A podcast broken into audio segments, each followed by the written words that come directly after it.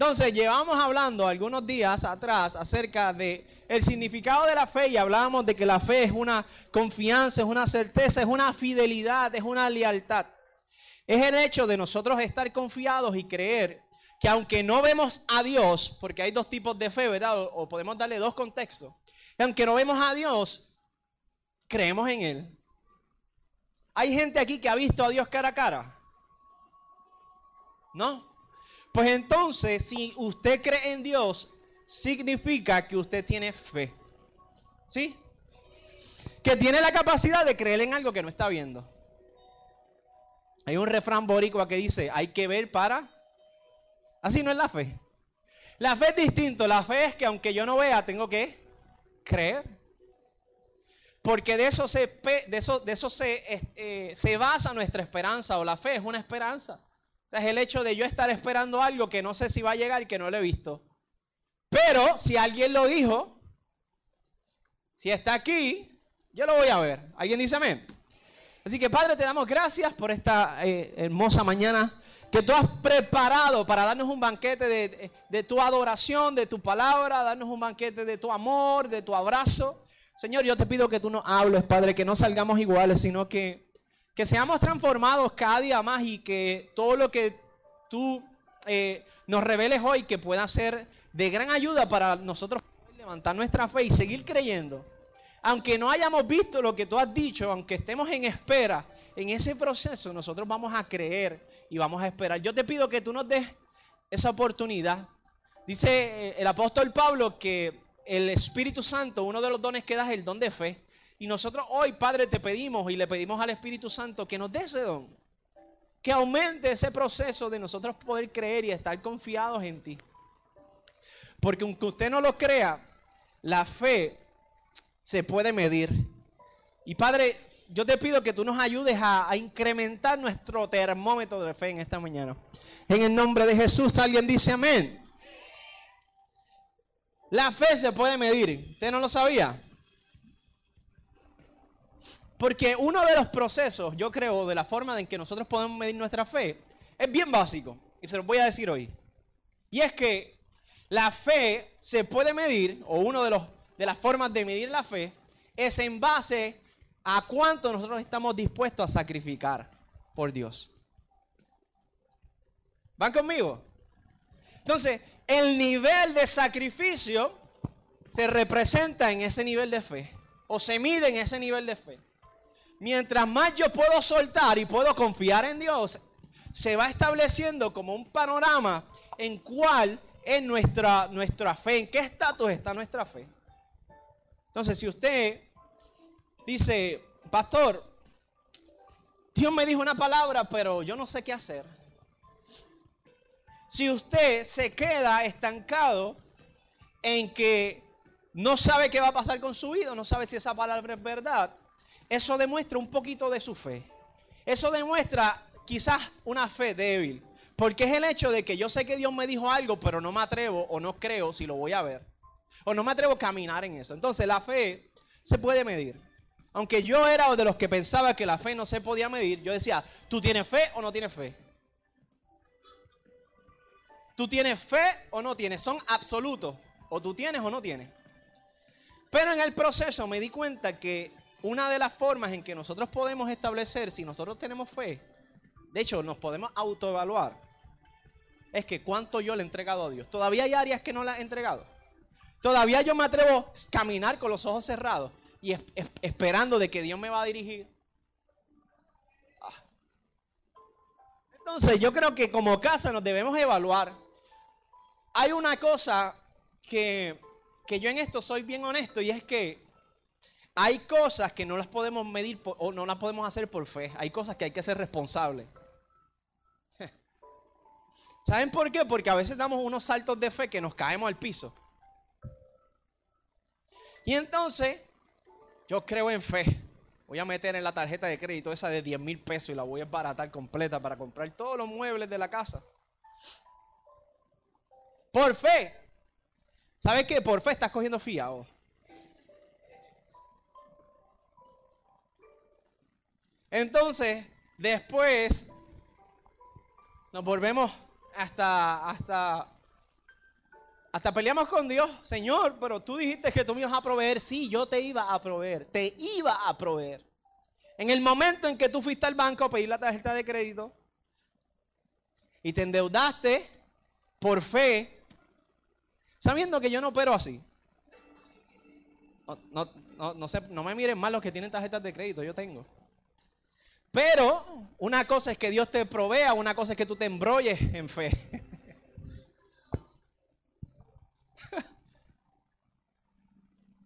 Porque la mayordomía, y yo no, no, iba a hablar nada de esto, pero no sé, el Espíritu Santo como que, no sé. Eh, es necesario que nosotros tengamos un balance dentro de la fe y la razón, o la fe y el entendimiento, o la fe y la responsabilidad. Porque no podemos ser tan fe que, no podemos tener tanta fe como, como para hacer todo aún lo que Dios no nos ha dicho en fe. Porque ese es el problema, el único problema que podemos tener como cristianos es hacer cosas en fe que Dios no nos ha dicho. O que no van alineadas a la palabra. Dios te puede dar una palabra y tú correr hacia eso en fe. Pero también hay veces que Dios no nos da ninguna palabra y como quiera queremos correr a eso en fe. Y número uno, si eso no está en la Biblia, Número dos, si no está alineado a lo que Dios te ha hablado a ti, tienes que tener mucho cuidado. Yo te daré un consejo y es que lo pienses bien. Amén. Muy callado. Si me ven aquí poniendo paso a todo lo que da, es que el pastor dejó su tablet en la guagua y se le quedó sin batería. Justo cuando iba a predicar. Gloria a Dios. Pero como mi esposa tiene una también, se la cambié por la mía. Entonces, ¿qué es la fe? La fe, hablamos de que es la garantía, de que es un proceso que nosotros establecemos para, para esperar algo a cambio o porque esperamos algo a cambio. ¿Se acuerdan? Entonces, la fe es una expectativa segura de que aquello que yo estoy creyendo, si Dios lo dijo y está en su palabra, Él lo va a cumplir. Sí, yo necesito gente, me voy a mover hoy, así que José, yo necesito que tú hagas algo con la cámara. así que no voy a mirar ni en la cámara, no sé ni que me están grabando ni nada de eso. Así que prepárese, necesito que usted esté atento, que grite, que se sienta como que hay una iglesia que está viva. Amén. Entonces, la fe es la garantía o es esa eh, eh, expectativa segura de que si Dios dijo algo, creer y caminar en eso, yo lo voy a obtener o Dios va a cumplirlo, ¿cierto? Entonces yo creo que aquí hay gente que tiene palabra que falta poner ese sello. Y ese sello es que, Señor, yo confío plenamente en ti. Hay dos o tres de nosotros que nos falta hacer ese, e, e, ese, ese voto con Dios. Señor, yo creo plenamente en ti, aunque no veas. Aunque tú me hayas dicho que yo voy para el choliseo y todavía no canto o, o solamente estoy en la bañera. No es para ti, Camila, tranquila. Ten paz. Aunque Dios te haya dicho que tú le vas a hablar a mucha gente o que tú vas a ser, eh, eh, no sé, un empresario y todavía tu cuenta de banco da decline y está en cero o en negativo. Pues el simple hecho de que Dios ha dicho tus hijos van a ser hombres y mujeres de Dios grande y todavía ni entran por la iglesia. Oh, yo creo que como iglesia tenemos que, tenemos que dar o tenemos que hacer ese sencillo, esa, esa, esa sencilla oración que dice, Señor, yo confío plenamente en ti. Vea o no vea. Vea o no vea. O esté en un proceso de incertidumbre donde no sé para qué rayos voy y dónde voy o qué voy a hacer. ¿Alguien le ha pasado? Que está en un momento de incertidumbre que no sabe qué va a pasar con su vida. Y uno dice, Señor, ¿qué, voy a hacer? Pero la palabra o la conversación que tienes que tener con el Señor no es Señor, ¿qué voy a hacer? Es Señor, tú dijiste. Mm. Señor, tú dijiste. Y si tú dijiste, tú vas a hacer algo. El problema de muchos cristianos es que queremos, resolver las promesas a Dios. no sé si me explique. A veces nosotros queremos meternos en las cosas que quiere hacer y está haciendo. Hello. Dios te deja sin trabajo Y Dios te dice, es que quiero tener un tiempo contigo, es que estás tan ocupado que te tuve que desocupar. Y tú dices, no, tengo que buscar el dinero, tengo que buscar, me voy a meter aquí, me voy a meter allá, me voy a... Porque quieres ayudar a Dios. Si Dios te dijo que te necesitaba eh, eh, un tiempo a solas contigo, un tiempo de descanso, no ayudes a Dios. Usted espere. Entonces la frase o la oración es, Señor, tú dijiste. ¿Alguien le puede decir, tú dijiste? Ya, señala hacia arriba así, porque Dios está por allá arriba. Tú dijiste, diga, tú dijiste, y si tú dijiste, yo espero y yo creo. Entonces hay un hombre en la palabra de Dios que nos enseña mucho acerca de lo que es fe. Porque si no saben, estamos hablando de fe. Y estamos hablando de uno de los principios más grandes que tiene el cristianismo, que es la fe. De hecho, el cristianismo se basa en la fe. Ese es el pilar del cristianismo. Uno de los pilares, porque sabemos que es Cristo, ¿verdad? Pero para creer en Cristo tenemos que creer por... ¿Alguno de ustedes estuvo cuando resucitó? ¿No? Pero se nos ha revelado. Dice la palabra que el apóstol Pablo no anduvo como Jesús, pero Jesús se les reveló. Por tanto, aunque él no andó con él y no fue su discípulo literalmente, la revelación que tuvo de Cristo fue lo suficientemente grande para cambiar su vida y comenzar a hablar de él. Entonces, es por fe, diga es por fe. Vamos a la Biblia y busque Génesis capítulo 11, verso 31 y vamos a hablar de un hombre. Y quizás eh, vamos a continuarlo la semana que viene. Pero esta serie de mensajes que estamos trayendo, estamos utilizando el libro de Hebreos capítulo 11. Y es el apóstol Pablo que comienza a hablar de la fe y comienza a hablar de un sinnúmero de hombres y mujeres de Dios que, que hoy se escribe y se habla de ellas por la fe que tuvieron. Y uno de esos se llama Abraham. Génesis capítulo 11, verso 31. ¿Lo tenemos? Dice, Terak salió, vamos a ponernos de pie en, sentido de, honra a, nuestra, a la palabra de nuestro Señor. Terak salió de Ur de los Caldeos rumbo a dónde? Canaán. Terak salió, Génesis 11, 31. 11:31, Terak salió de Ur de los Caldeos rumbo a Canaán. Dice, se fue junto a su hijo Abraham, su nieto Lot, su nuera Sarai, la esposa de Abraham. Sin embargo, al llegar a la ciudad de Haram, si estoy leyendo, me perdonan, se quedaron a vivir en aquel lugar y allí mismo murió Terak a los 200 años de edad. Pueden tomar asiento. Si estoy leyendo otra versión, me perdonan, puede ser que sea la nueva versión internacional o la Septuaginta, que es, lo que es otra, otro, otro estilo de Biblia, o sea, otro lenguaje. Mire, yo, ¿se pueden, pueden sentarse? Pastor, yo pensaba que usted iba a leer una historia de Abraham. Esté tranquilo, tenga paz. Este texto nos dice mucho. Y se los voy a leer sencillamente y simple, nuevamente. Dice que Terak salió de Ur, de los caldeos, rumbo a Canaán. Se fue con su hijo Abraham, su nieto Lot y su nuera Sarai, la esposa de Abraham. Sin embargo, dile a tu vecino, sin embargo, al llegar a la ciudad de Haram, se quedaron a vivir en aquel lugar.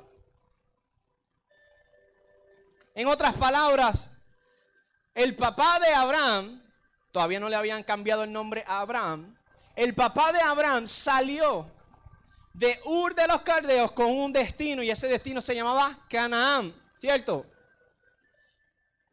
Pero ¿qué dice el próximo texto? Dice que al llegar a Haram se quedó a vivir ahí. Yo, yo necesito como que ilustrarlo un poquito mejor y le voy a pedir a Rey que venga acá y a Eric que venga acá. Bueno, Eric sal... Ah, ahí está ahí, ok. Entonces, vamos a hacer un escenario. Porque estamos hablando del papá de Abraham y su familia. Y tus nenes, están, no, están arriba. Ah, vente, Yair. Ponme una silla aquí.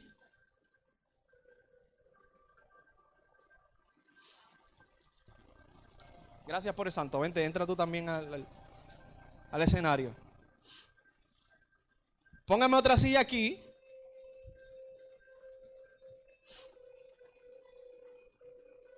Y póngame tres sillas allí. Vamos a ponerlas así. Y ustedes están allá. ¿Está bien? Cuando yo los llame a acción, ustedes van a entrar.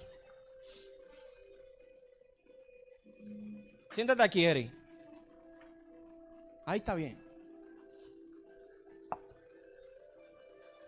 Tenemos al papá de Abraham con su familia, ¿sí? En su ciudad donde creció, dice la palabra que el, papá de Abraham tenía 75 años, creo, cuando nació Abraham. Más o menos, más o menos, ¿ok? Entonces, estaban en su ciudad donde creció, donde se multiplicó, donde tenía todas sus pertenencias. Yo quiero que ustedes entiendan algo. Abraham o, o la familia de Abraham están cercanas a Noé y al diluvio y a eh, el Edén. O sea que una vez pasa, el hombre cae, eh, sale Noé, ba- ¿se acuerdan del arca que hablamos la semana pasada? Esta es una de las primeras ciudades que se crea, Ur de los Caldeos. Entonces allí ellos estaban seguros, pero el papá de Abraham dijo, vamos a hacer algo. Yo quiero ir a Canaán. Yo no sé qué papel tú, tú vas a hacer, pero vente para acá. Entonces, le dijo a sus hijos, a sus esposos, ustedes saben que en aquellos tiempos se caminaba mucho. Yo me imagino las, las pantorrillas que esa gente tenía. Eh, pero entonces, levántate, llama a tu hijo y di a tu familia. ¿Para dónde vamos? ¿Cana? Pues seguro, vengan, vamos. Y empezaron a caminar. Y de momento llegaron a un pueblito. Ustedes saben que en aquellos tiempos no había Facebook, no había Instagram ni nada de eso. Era un poco aburrido. Este, no, era mejor. Pero se, se comunicaban. Entonces ellos estaban, sabían que Canaán había algo especial. Que Canaán era una tierra rica, era una tierra que se cosechaba.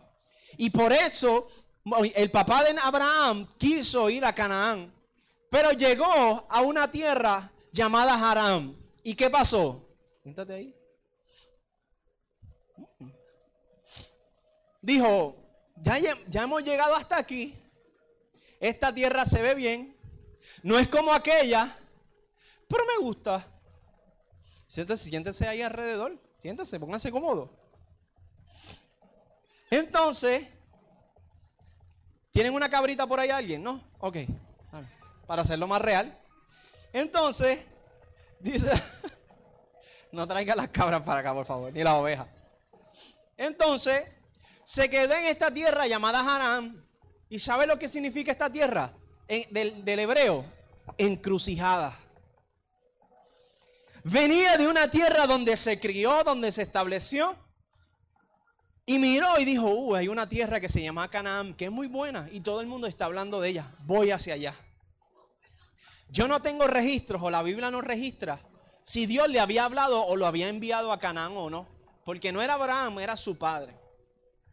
Entonces, su padre, tenemos aquí a Abraham, con la barbita, más o menos yo creo que era así. Tenemos a sus hermanos, a su nieto Lot, a su, a su sobrino Lot, está ahí. Saraí. Está bien, vamos a dejarlo ahí. Entonces, llegaron a esta tierra. ¿Su destino cuál era? Caná. Pero llegaron a Jara, Haram. Y se quedaron. Había una tierra que tenía unas cosas especiales. Una tierra de cumplimiento que más adelante sería la tierra de la promesa. Pero ellos decidieron quedarse en Harán porque se acomodaron. Entonces, una silla significa poquita provisión, muchas sillas significa más provisión. Entonces dice la palabra que ellos se acomodaron y se quedaron y decidieron quedarse ahí, no seguir. Entonces, mientras yo oraba y el Espíritu Santo me decía que hay gente que Dios le ha dado palabra de mucho y se ha conformado con poco. Que hay gente que Dios le ha, le ha prometido muchas cosas y se ha, se ha se ha como que acomodado lo suficiente. A lo que puedo tener. Pero el Señor te está diciendo, mira, hay otra tierra. Pero estás cómodo. Acomódate bien ahí, se echa las, piernas hacia el frente, ahí, crúzalas.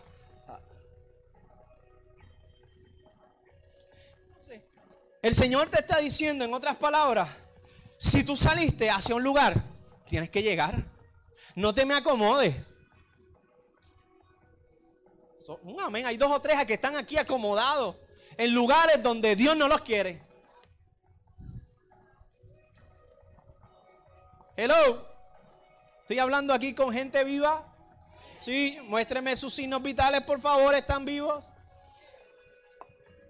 Entonces dice la palabra que Terá, que era el padre de Abraham, se quedó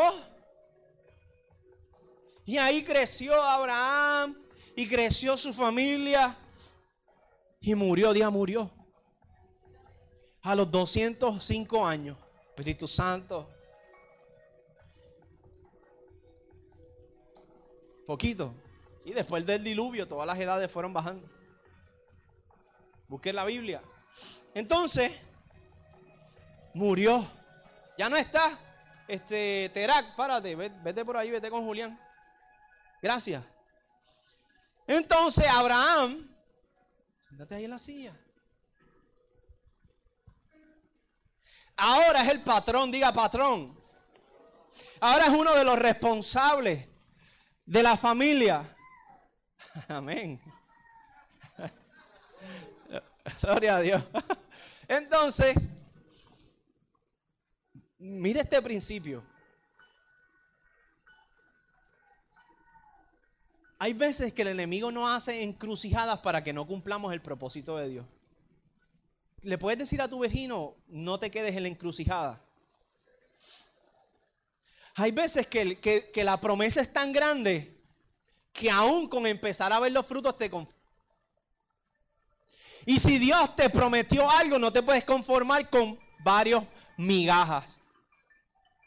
Si Dios te dijo es Canaán, no, puedes quedar en la encrucijada. ¿Sabes por qué? Porque el enemigo tira carnadas para que tú te, te conformes.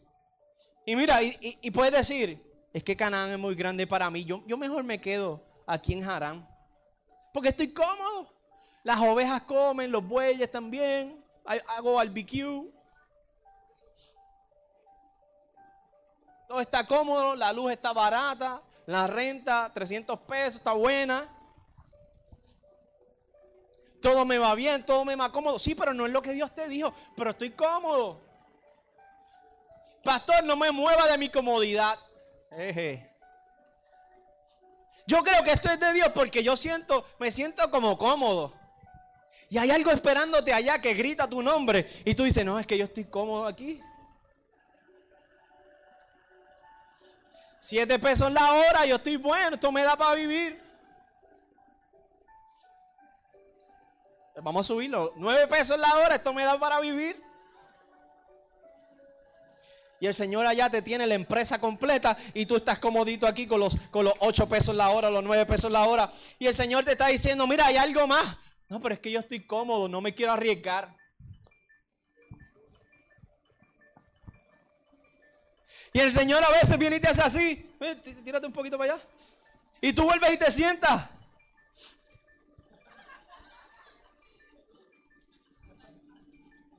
Pasó Abraham, fuerza.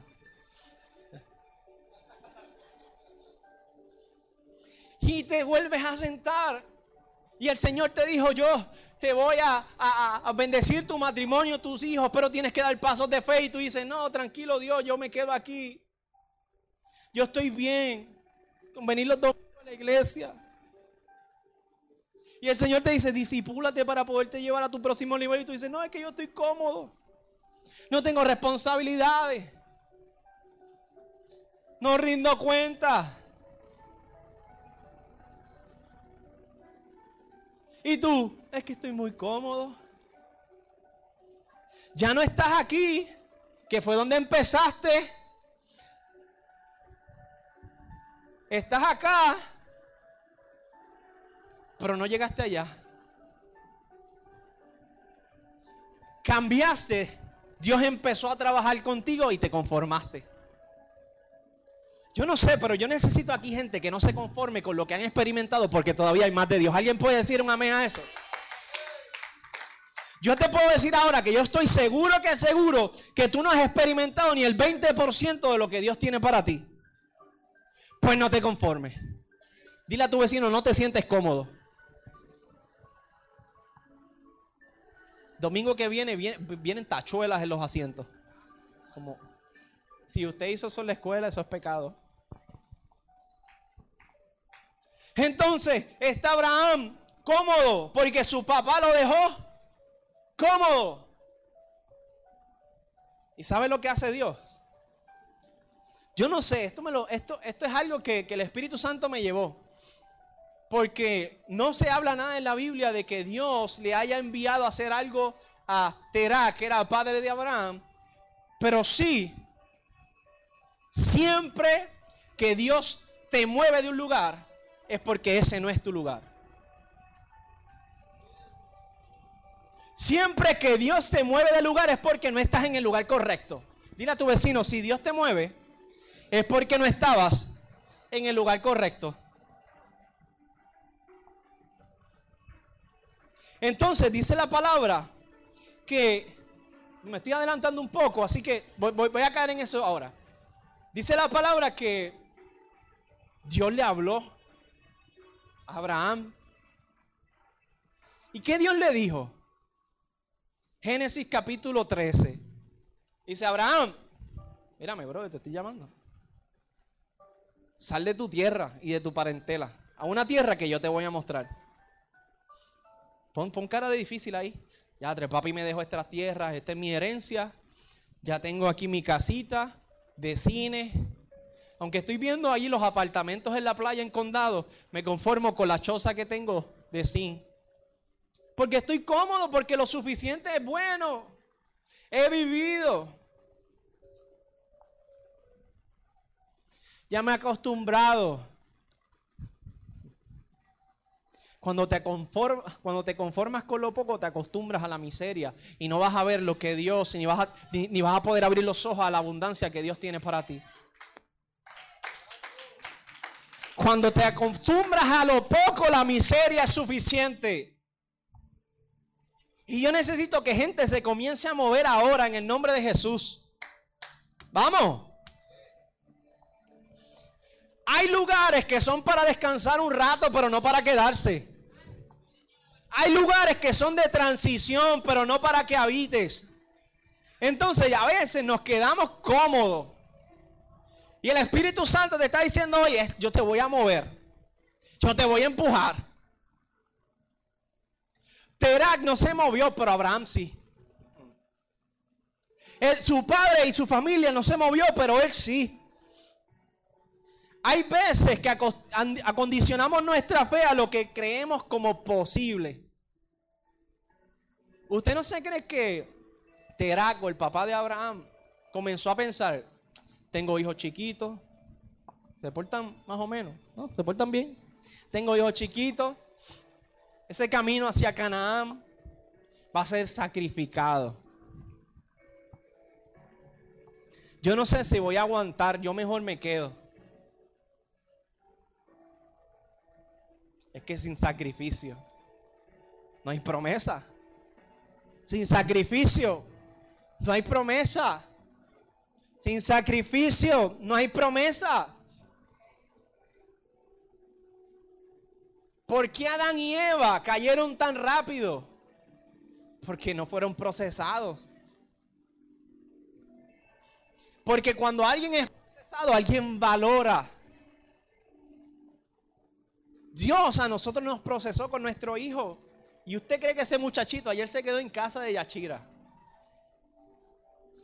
Y estaba llorando y decía, papi, no, yo, yo, es que se inventó todas las excusas que existen. Es que yo no comparto mucho con ustedes y yo hoy quiero compartir con ustedes. Y la pastora y yo, que se vaya, que se vaya, que se vaya, para descansar un ratito, tú sabes.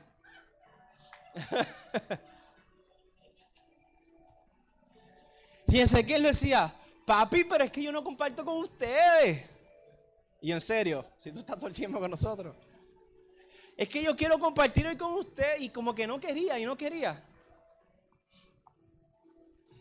Y yo le dije a la pastora, le dije, una lágrima más y me lo llevo. Porque aunque a veces uno quiere como que despegárselo, los hijos son como que una bendición tan grande y a nosotros nos costó mucho. Por eso es que nosotros lo valoramos, por eso es que nosotros queremos guiarlo a, lo correcto, por eso es que nosotros lo cuidamos. A veces somos hasta super protectores y es que una promesa de Dios y hay que cuidarla. Pero lo que no cuesta no se valora. Entonces Dios le estaba pidiendo en otras palabras un sacrificio porque iba a ser parte de un propósito y yo creo que se acomodaron un tiempo. Y algo que, que me, hoy el Espíritu Santo me habló es que Dios nunca nos va a mover de un lugar que estemos bien ubicados. Dios siempre nos mueve cuando estamos desubicados. En otras palabras, Dios nos mueve siempre que estemos en un lugar que no debemos estar. Cuando nos acomodamos a lugares que son temporeros y nos sentimos muy cómodos. Es que esta vida de ser cristiano, yo estoy cómodo, yo estoy bien, todo me va bien. Voy los domingos a la iglesia, pero el Señor no te llamó a que vayas los domingos a la iglesia. El Señor quizás te llamó a que seas un pastor, un ministro, un líder, un evangelista. No sé, quizás Dios te llamó a ser un empresario. Quizás Dios te llamó a ser alguien que hable y que, que, que hable su palabra a otros, pero tú te conformas con lo suficiente. Dile a tu vecino, no te conformes con lo suficiente. Cuando Dios quiere darte mucho. Cuando Dios quiere darte más abundantemente. Dila. Cuando Dios te quiere dar más abundantemente de lo que tú esperas o puedas pensar. Ay, es que estoy bien aquí. El jevo me trata bien, estoy bien con la doña. Mis hijos están más o menos, pero no nos podemos dar el crucerito ese que va Tabernáculo Árbol de Vida 2020. No nos podemos dar ese crucero. Pero estamos cómodos. Y Dios llamándote allá, la, la tierra gritando tu nombre. Julio, Julio, ven, poseeme, ven, esto es tuyo. Y Julio, es que estoy cansado. Como diría mi cuñado, es que nací domingo y nací, cansado.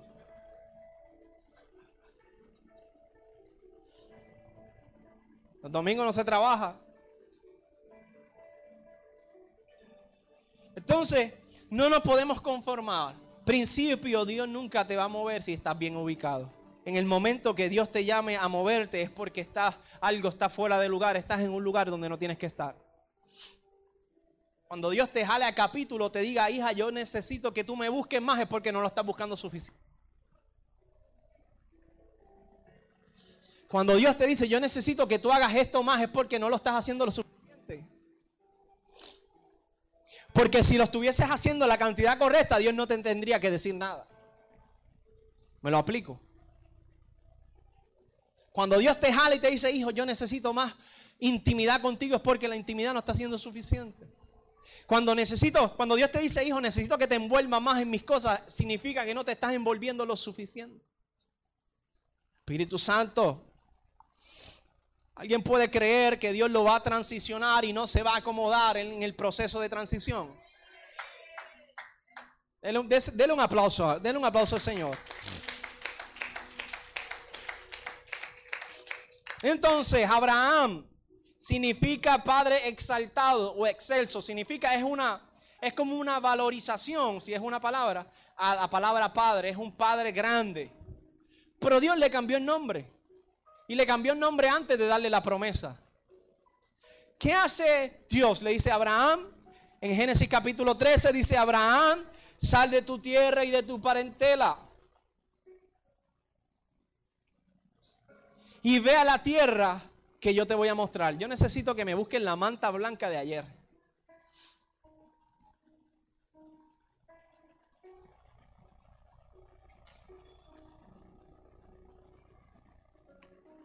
Está bien, producción, eso no lo tenía planificado, pero lo puede buscar por ahí, cualquiera. Génesis capítulo 12. Había dicho 13, el capítulo 12. Y vas a vendar a Abraham. Sí.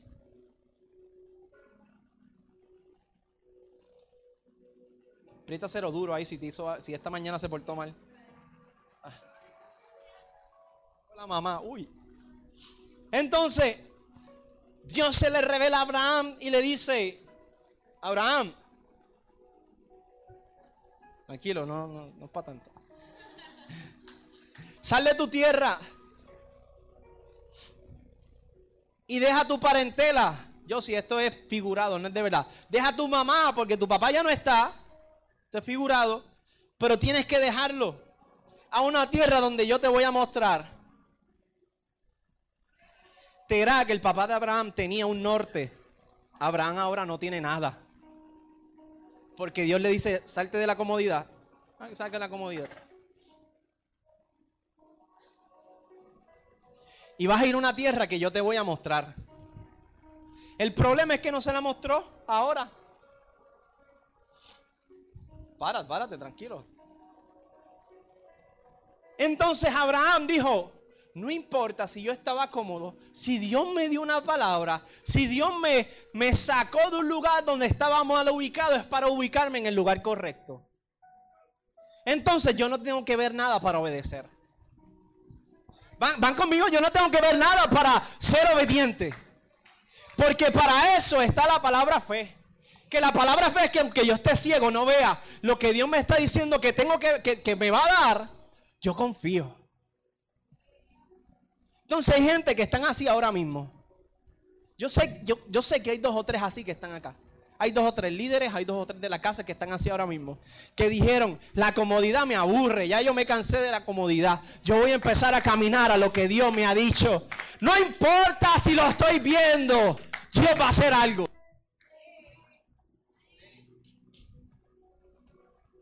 Sacúdete, sacúdete, ahí vamos, sacúdete. Hay dos o tres que están muy cómodos en esa silla. Vamos, póngase de pie. Póngase de pie.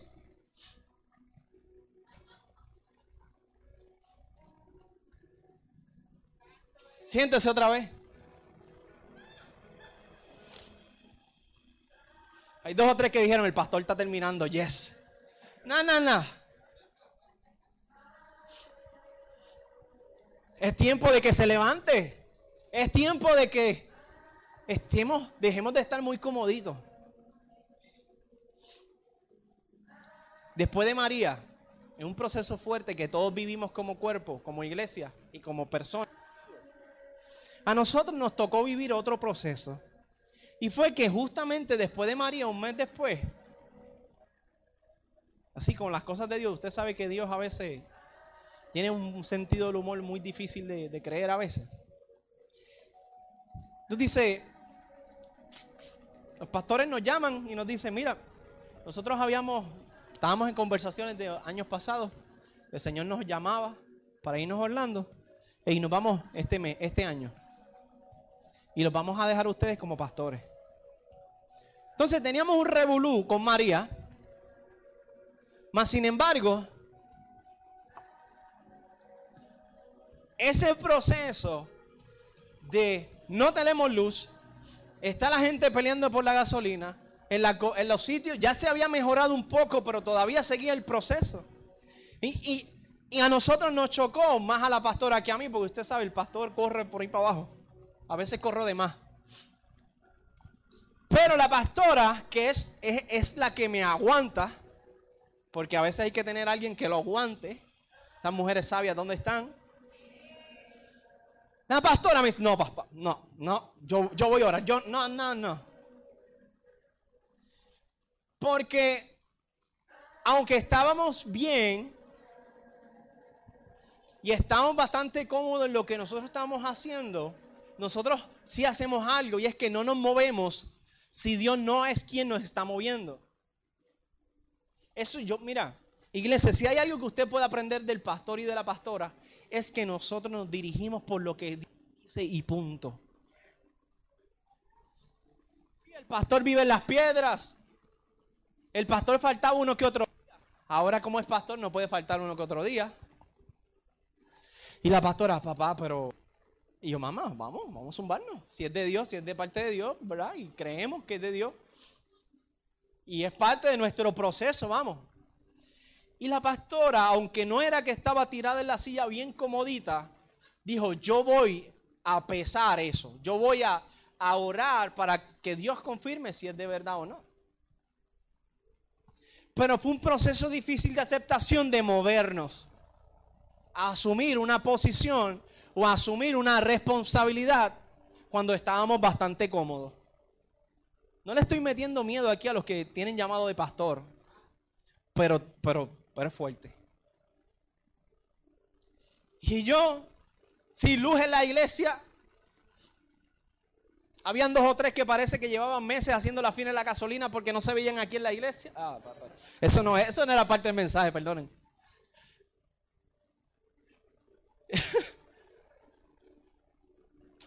Y nosotros en ese proceso dijimos sí. Y cuando dijimos sí, empezamos a caminar así. Porque no sabíamos que Dios iba a hacer y que Dios quería hacer. Simplemente queríamos, eh, simplemente sabíamos que Dios nos quería ubicados. Y empezamos a caminar así. No sabíamos, pero dijimos que sí. Y gente dudó, gente nos habló, gente dijo 20 cosas, gente fueron fieles y se quedaron con nosotros. Y nos levantaron la mano y dijeron, yo estoy con ustedes. Pero nosotros comenzamos a caminar así. Yo no sé si hemos llegado todavía o todavía andamos ciegos, no sé. Estamos en ese proceso, usted ore por nosotros.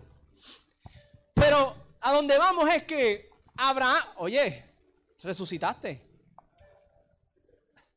Ah, yo pensé que estaba viendo a Lázaro aquí, pero la unción de Lázaro. Entonces Abraham, ¿qué hizo? Abraham tomó la determinación de seguir caminando aunque no estamos, no estamos viendo. El principio es, si Dios te dice que estás desubicado, comienza a ubicarte. Comienza a caminar para llegar al lugar que Dios quiere que esté. Usted lo está viendo en una dirección de tierra, pero usted tiene que eh, hacer su introspección, hablar con Dios y con el Espíritu Santo para ver qué Dios le está diciendo a usted. ¿Dónde Dios quiere que se ubique? Es que necesita más presencia, más búsqueda. Es que necesita que maneje las finanzas mejor. Es que necesita que empieces el proyecto que ya Dios te dijo y no has hecho nada. Es que Dios te dijo de un ministerio y tú todavía no has cogido ni la clase de la visión, ni, ni, el discipulado acá en la casa. No se, no se enfurezca conmigo, tranquilo, vamos, vamos por ahí. Pero para transicionar de un lugar a otro hay un camino, diga camino. Este camino no fue fácil. Porque yo me imagino, no, papi, está ciego, no puedes ver. Esto es por fe. Aunque la fe a veces hace así, quiere ver. Pero este camino no fue fácil. Porque cuando Abraham, si ustedes llegan a saber la distancia o el lugar de donde de Canaán, ¿verdad? De, Ur de los Aldeos, después de eh, Haram hasta Canaán, era un proceso, era un camino difícil. Pero a Abraham no le importó. El único error, o uno de los errores que cometió Abraham, es que se llevó a su sobrino. Dios le dijo, lleva, vete de, tu parentela, déjalo a todos y vete con los tuyos. Pero él, como Lot no tenía padre porque había muerto, se lo llevó. Y en ese proceso de caminar, me imagino que hubieron turbulencias en el camino, piedritas. me imagino, de hecho, dice la palabra que llegó un momento donde no había agua en, la, Gerar, donde ellos estaban y tuvieron que bajar a Egipto. Y el problema fue que Dios no le dijo que bajaran a Egipto. ¿Sabe lo que hizo Abraham? Le pasó por el lado, pasen por el lado a la promesa, dale, sigue, sigue. Mire, ah, párate, me fui de la historia. Vuelve para atrás. Cuando está por aquí, Dios le dice, la tierra es Canaán. Esa es la tierra que yo te voy a dar a ti, a tus descendientes. Abraham llega un momento que se, se, acomodó al lado, por aquí cerquita de Canaán, en una tierra llamada Gerar, y dice la palabra que comenzó a haber escasez. Y Abraham tenía unos cabritos, unas ovejitas ahí bien, bien chulas. Y dijo, me imagino yo, dijo, se van a morir. ¿Y sabe lo que hizo Abraham? Cogió para Egipto. Sigan, sigan por ahí. Cogió para Egipto. Dios nunca le dijo que fuera para Egipto. Eso somos nosotros a veces que sí, Dios no está ubicando, pero nosotros seguimos en el fluir. Dios quiere que yo siga caminando. No me he discipulado, pero voy a seguir caminando. No he enderezado mis finanzas, pero voy a seguir Dios. Me voy a endeudar, pero mi negocio va a llegar. Hello. Mi ministerio, aunque no ha sido procesado, que no ha sido discipulado, mi ministerio tiene que ir y voy a predicar en todos lados con fuego. Y hay veces que nos pasamos de la ubicación donde Dios nos quiere. Porque nos auto ubicamos.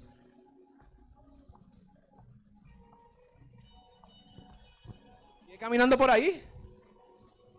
Y allá en Egipto y pasa por un proceso. Ustedes saben que eh, Saraí era su media hermana y le dice al faraón y toda la cosa.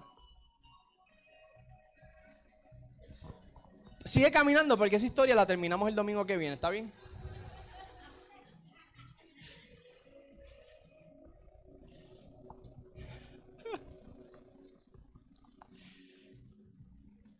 Y vamos, voy a terminar.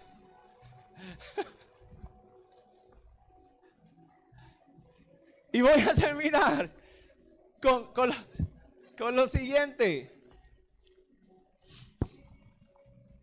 el proceso de fe, estamos todos acá, dale un, un aplauso a los actores.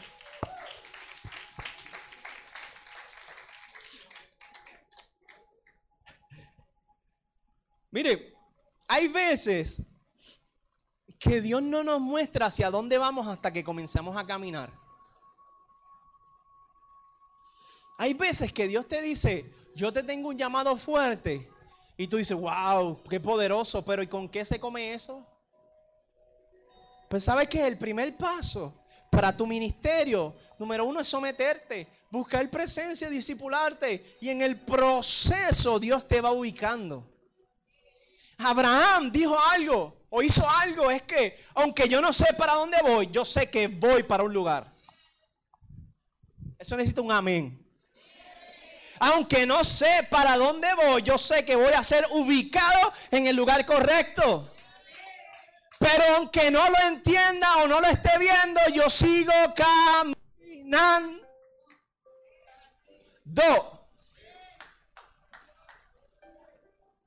Aunque no sé, Dios me habló de un negocio, no sé cuál es, pero me voy a, voy a buscar información pero me voy a meter con, el Espíritu Santo. Pero voy a empezar a hacer diligencia. Porque Dios me mencionó un negocio, aunque no sé si va a ser de piragua o si va a ser una compañía que...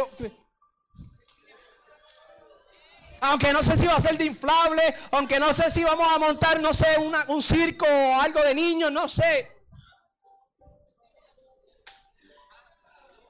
Yo sigo caminando. Pero no me paso. Mira a tu vecino, no te pases de la ubicación. Si el GPS te dice que es ahí, párate. ¿Cuántos saben más que los GPS? GPS le dice a la derecha, no, yo voy a seguir directo porque por allá es más fácil. El único problema es que el GPS sabe si hay tapón o no, tú no. Y el GPS te dice cómo es más fácil llegar y más rápido. No aporte, José, no aporte. Entonces, no nos podemos pasar de la ubicación. Tenemos que ser ubicados por Dios, pero caminar hacia nuestro destino. Abraham, ciego, comenzó a caminar y en el proceso le fue revelado el lugar y la promesa. ¿Sabe qué? Hay veces que Dios no nos va a prometer nada hasta que no comencemos a confiar más en Él. Hay gente aquí que dice, pastor, yo no tengo llamado, Dios no me ha dicho ni, como diría mi mamá, ni qué ojos bonitos tienes, Dios no me ha dicho nada. Pues yo te quiero decir algo. Comienza a creer, comienza a caminar, comienza a discipularte, comienza a servir y Dios te va a decir algo. Es la forma de llamar la atención, es la obediencia aunque no entiendas. Estoy sudando y todo, esto se prendió aquí. Voy terminando. Eran 45 minutos, llevo 53, o sea que estoy por ahí. Entonces, por lo general, el hombre eh, tiende a tener miedo de lo desconocido. Y hoy se va a romper eso en el nombre de Jesús. Hoy no hay miedo para lo que no conozco, sino hay fe para enfrentar lo que viene. Gloria a Dios. Problema de los calvitos es que el pelo no disimula el sudor.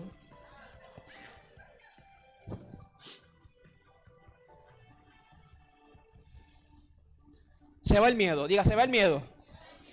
Aunque no sepa lo que viene, le echa frente, diga. Le echo frente, diga, le echo frente. Yo llegué y la pastora llegamos a, acá como pastores en un proceso no, no tan bueno. Pero en ese proceso Dios literalmente nos procesó. ¿Qué va a hacer de esta casa? ¿Qué va a hacer de la iglesia? ¿Qué va a hacer de nosotros? Pasaron muchas preguntas por nuestra mente. Pero asumimos el llamado. Asumimos lo que Dios dijo. Lo que Dios nos dijo lo asumimos y, no sé qué, qué más Dios tiene para nosotros. Nos ha dicho muchas cosas. Pero seguimos caminando. En el proceso Dios va a ir ajustando y poniendo todo lo que Él dijo. Aún yo no he visto cosas que Dios dijo que iba a hacer, pero yo sigo caminando. No me acomodo. Camino, no me acomodo.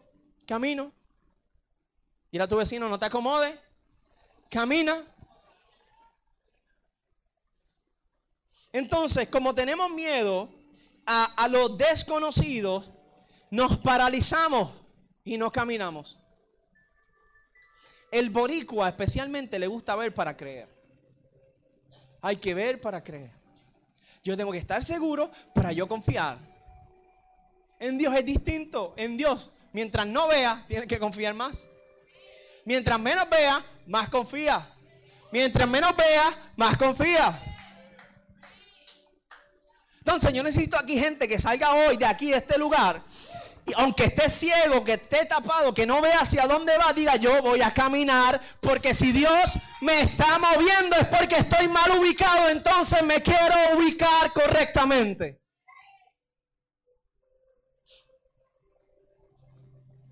No me conformo con lo suficiente. O no me conformo con la miseria o con lo que tengo. Yo, tengo, yo necesito más de Dios. Escuche esto, nunca ningún hombre que tuvo una intervención con Dios se quedó igual. Fue transformado completamente. Cambió completamente. Dios lo posicionó y lo utilizó. Entonces, camina.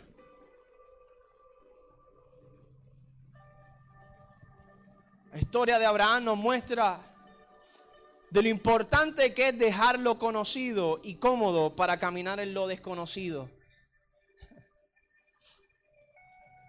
Yo no sé qué va a pasar, pero camino. Póngase de pie, iglesia. Póngase de pie. Denle un aplauso al Padre.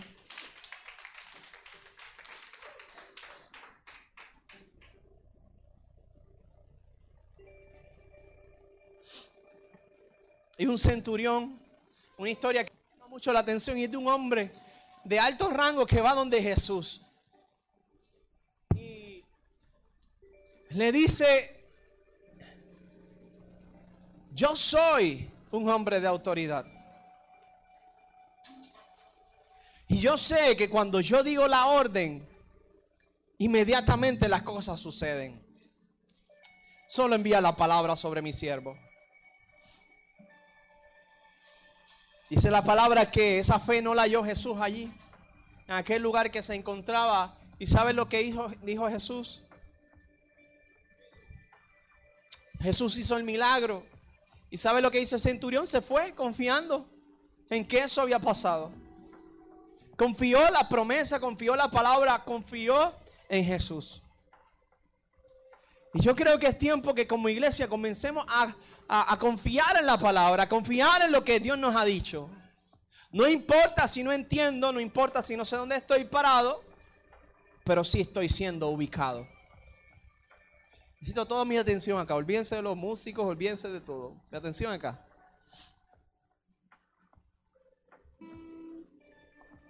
Y en esta mañana ya tarde,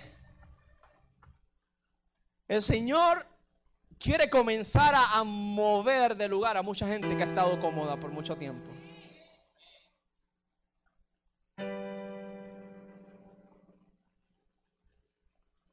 Pueden apagar las luces. Pero tienes que tomar una decisión. Y es la decisión de perderte las cosas de Dios o caminar en fe aunque no veas para tener la garantía de la promesa. ¿Estoy muy cómodo o muy cómoda? ¿O me lanzo a lo desconocido para encontrar la promesa? Me lanzo a lo desconocido para encontrar la promesa. Dejo mis miedos y mis temores a un lado y confío en nuestro Padre. Confío en mi Padre que me ha dicho que sus pensamientos siempre son de bien. Por tanto, no importa lo que tú puedas estar pasando, si tú estás alineado a tu Padre, siempre va a haber cosas buenas para ti. Siempre Dios va a provocar unas excusas tremendas para bendecirte.